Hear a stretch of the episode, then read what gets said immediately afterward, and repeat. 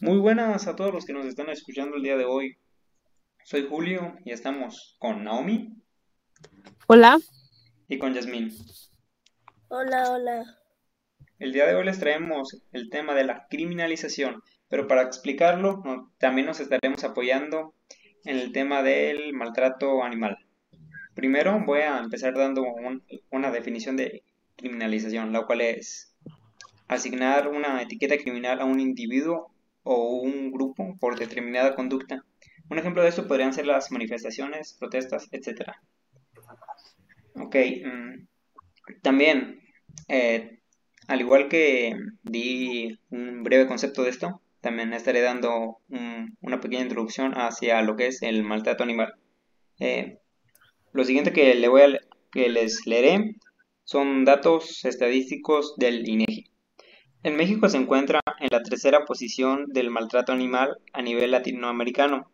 En el caso de México, son varias las entidades federativas que ya cuentan con una regulación legal de protección y cuidado animal. Sin embargo, estas leyes no se aplican en su totalidad.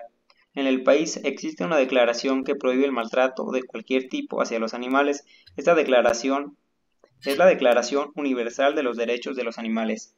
Ok, esta declaración tiene 14 artículos de los cuales todos son importantes, pero me gustaría que me ayudaran a resaltar los dos más importantes. Ah, sí, claro, está el artículo primero que nos dice que todos los animales nacen iguales ante la vida y tienen pues el derecho a la existencia y también está el artículo 14 que pues a mí se me hace ese uno de los más, más importantes porque nos dice que los derechos de los animales pues deben de ser defendidos por la ley y así, así de la misma manera en que lo son los derechos humanos. Eh, también pues el delito del maltrato animal pues se sanciona con multas y cárcel y quien cause lesiones este pues dolorosas eh, realice actos eróticos o cometa abuso sexual contra ellos, pues recibirá penas de hasta cuatro años de prisión o hasta seis. Eh, bueno, este hasta seis si es este fotografiado o grabado y pues difundido. Em, y quien cause eh, discúlpame que te interrumpa, pero eh, tengo entendido que para los servidores públicos es diferente la, la pena o se mantiene igual. Este, sí, a eso, a eso iba. Este, pues para los servidores públicos, pues que tengan a cargo el manejo de estos animales, este se incrementa eh, hasta nueve años de prisión. Y pues si causan la muerte este no inmediata y pues con mucho dolor al, animal, pues se le impondrá pues tres, de tres a seis años de prisión y pues a los servidores públicos hasta nueve años. Y pues estas multas, pues la verdad sí es que están pues sí, muy elevadas porque es desde los 26.800 hasta más de 40.000 pesos. Okay, muchas gracias por tu aportación. Sí, sí. Y pues no sé si Naomi nos, nos quisieras dar pues un ejemplo acerca de, de, esta, de este tema importante de la criminalización.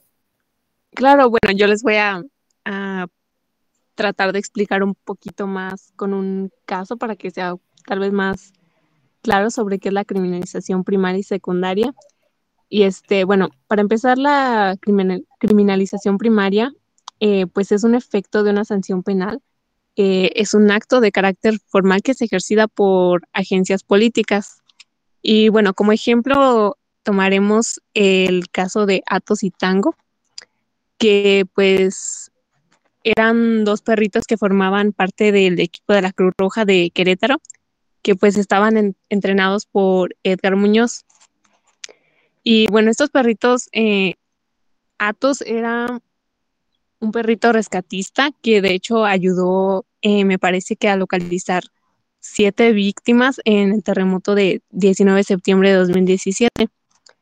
Y Tango era un perrito de que estaba pues adiestrado para el apoyo psicológico de niños con, con ansiedad y pues entre otras cosas. Em, y bueno, el culpable de todo esto es Benjamín N., que es un señor de 60 años que de hecho es, me parece que era em, eh, el vecino de Edgar Muñoz, que pues supuestamente arrojó salchichas envenenadas pues a los perritos y pues eh, estos perritos los consumieron, que de hecho eh, Atos tenía un, un hijito que él también consumió, pero pues él sí se pudo salvar.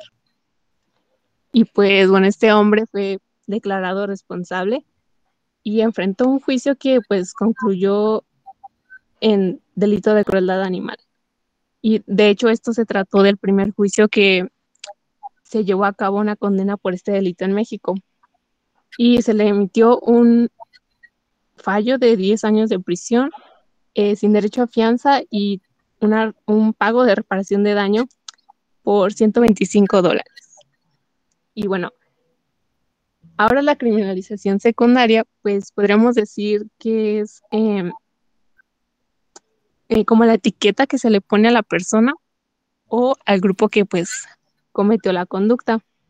Y pues en este caso lo podemos ver reflejado cuando pues las personas lo comenzaron a llamar este asesino y pues empezaron a hacer hashtags sobre todo eso y no muy mal. Y bueno, pues eso fue la criminalización secundaria y primaria. Muchas gracias a todos por escucharnos. Sin más que decir, nos vemos.